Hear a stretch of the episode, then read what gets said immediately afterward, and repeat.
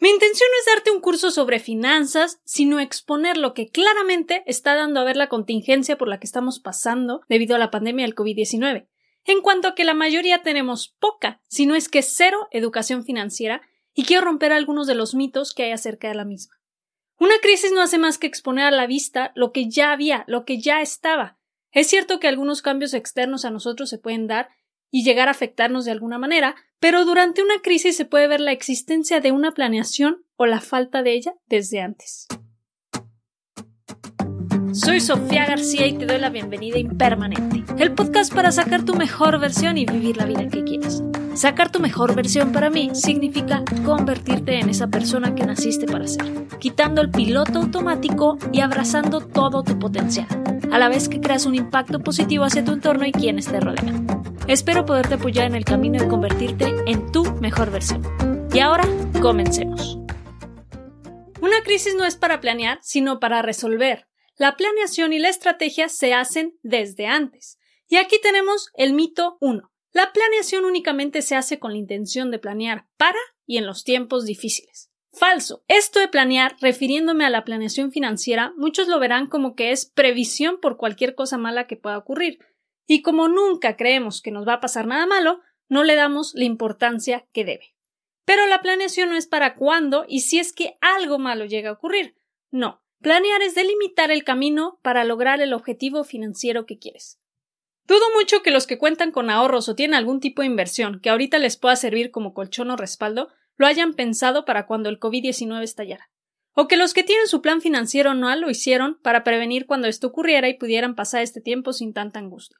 La planeación la realizaron con otros objetivos en mente. Y claro que se les cambian los planes, tienen que reaccionar y mover cosas, pero el simple hecho de tenerla les da el poder de soportar el tiempo de crisis de una manera, digamos, más tranquila, porque no sé si decir fácil sería la palabra correcta. Debes ser intencional con tu dinero y hacer un presupuesto. Tómate el tiempo de sentarte y anotar cuáles son tus gastos. No te vas a dar cuenta en todo lo que gastas si no lo escribes. Si estás en apuros en este momento es por no tomar decisiones adecuadas en el pasado. Debes aprender y comenzar a hacer cosas distintas, plantearte y planear, el tener un fondo de ahorro, no tener deudas o tener las menos posibles y sumamente necesarias. No saques todo a tarjetazo y a meses. Estos gastos se van sumando y te comen. Y primordial, no gastar en tonterías. Al hacer tu lista de gastos te darás cuenta en cuántas cosas innecesarias gastas dinero. Acorta este gasto y el monto equivalente ponlo en un fondo de inversión o para comenzar un negocio. Mito 2. La planeación financiera es únicamente para cuando tienes mucho dinero. Falso, totalmente falso. La planeación financiera se hace para conservar y multiplicar el dinero que tengas, sea mucho o poco. Querer tener y multiplicar el dinero sin planeación es como querer construir una casa sin planos.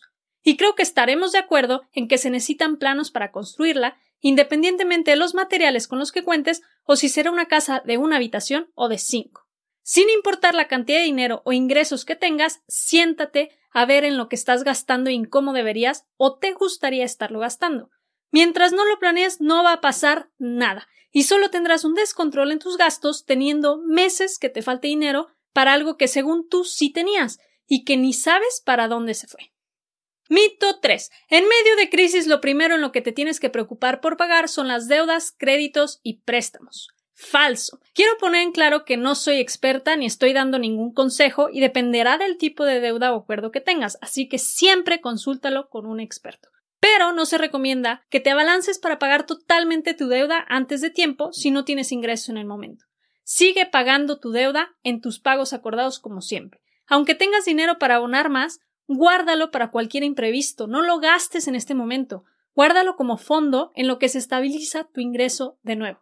En parte, el hacer un presupuesto tiene como finalidad asegurar que los gastos de las cuatro áreas primordiales queden cubiertos, esto siendo comida, vivienda, servicios y transporte.